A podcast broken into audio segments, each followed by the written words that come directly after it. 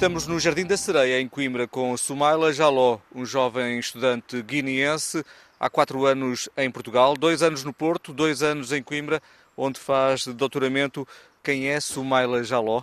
Sumaila Jaló é um guineense nascido em Farim, no norte da Guiné-Bissau, há 31 anos, de mãe mandinga, uma das etnias mais numerosas do país, e de um pai fula, outra das etnias com a população mais numerosa no país, e curiosamente são duas etnias rivais, casaram-se e o resultado é este filho, Sumaila Jaló, que foi professor do ensino secundário durante quatro anos na Guiné-Bissau, tem um, uma licenciatura em estudos de língua portuguesa pela Escola Normal Superior Chicoté, em Bissau, a maior escola de formação de professores no país. Depois, um mestrado em História Contemporânea pela Faculdade de Letras da Universidade do Porto. Agora, a começar um, um doutoramento em Discursos, História, Cultura e Sociedade pela Faculdade de Letras e Centro de Estudos Sociais da Universidade de Coimbra. Que hum, doutoramento é este? É um doutoramento que cruza as áreas de Sociologia, de Estudos Culturais e Literários, mas também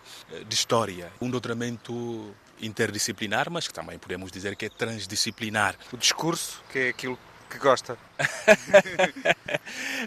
sim, talvez sim, mas eu, eu gosto mais da educação em geral. Eu aprendi a acreditar que a transformação das sociedades é muito por conta do investimento no setor educativo. Está a gostar de hum, estar em Portugal? Sim, sim, estou a gostar. Apesar de ter muitas saudades da minha vila natal, Farim, que eu gosto imenso. Os dois anos no Porto foram maravilhosos, uma cidade muito linda e com gente muito simpática. Eu gosto do Porto e com um rio que me faz lembrar o rio da minha terra. O Rio Douro é um lugar que me faz acalmar a nostalgia da minha terra. E por coincidência, Coimbra também tem o, o Mondego. Sim, o Mondego. Exatamente. E, e curiosamente já conhecia mais pessoas de Coimbra do que Porto quando vinha para Portugal, através do Centro de Estudos Sociais da Universidade de Coimbra e através do projeto CROM que trabalhou sobre as lutas de libertação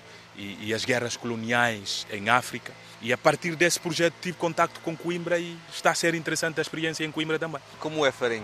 Farim é uma vila que no contexto da Guiné-Bissau é chamado de, de cidade muito pequena, que é capital da maior região da Guiné-Bissau, região de Oio, no norte do país que tem outras vilas muito conhecidas, como Mansoa e Bissorã, e Nhacra também. É uma vila acolhedora, terra de jovens, terra de juventude, com gente muito maravilhosa e com uma cultura muito rica. Sentiu dificuldades quando chegou cá a Portugal? Sentimos sempre dificuldades. Na verdade, quando eu vim em 2018, foi através de uma bolsa por Instituto Português Camões. Depois do mestrado, não pude passar esse contrato para o doutoramento, então tive de, por conta própria, iniciar a aventura no doutoramento e, e, por causa disso, por muitas dificuldades em estudar, ao mesmo tempo que trabalhar, tive de suspender em 2021. Mas agora estou a voltar, graças a Deus, e estou a voltar com uma bolsa da FCT, Fundação para a Ciência e Tecnologia. Entretanto, o Sumala Jaló já não está sozinho em Coimbra, já tem um filho. Sim, sim, ele se chama de Thomas Sankara, que é uma homenagem ao líder panafricanista, na verdade, o último líder panafricanista que o continente africano já teve, de Burkina Faso, que nos anos 80 era o rosto de cartaz da luta pela união dos povos africanos e dos povos negros no mundo.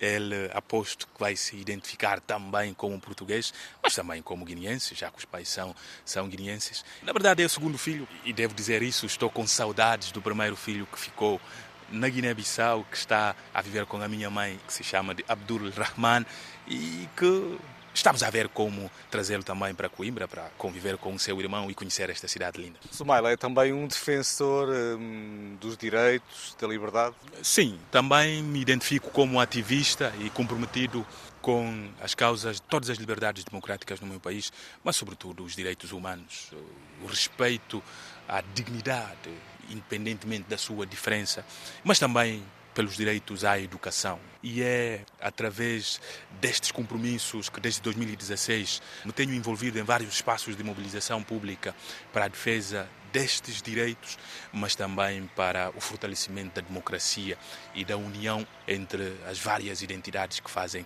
a identidade única guineense. Que objetivos tem na vida, Sumaila? Os meus objetivos nunca são particulares, porque eu nasci de uma família liderada pela nossa mãe, que sempre se preocupou com os outros e com as outras. Esse treino vem do berço e por esse berço o compromisso com todas as comunidades e todas as sociedades de que faço parte, incluindo Portugal, que desejo tudo de melhor, que desejo maior fortalecimento da sua democracia, justiça social igualdade entre pessoas portuguesas e pessoas que, que vivem cá e é o que também almejo, sobretudo para o meu país. Obrigado, Sumela Jaló, por ter aceitado este convite do África Cá. Boa sorte para hum, o seu futuro. Muito obrigado, Horácio, que já conhecia desde os tempos da infância e adolescência pela Antena 1 Desporto, eu que acompanhava, agora já nem tanto, que acompanhava essas emissões desportivas da Antena 1. Hoje está a ser um prazer conversar com Horácio e um sonho da criança a realizar-se. Obrigado. Obrigado, eu, Obrigado.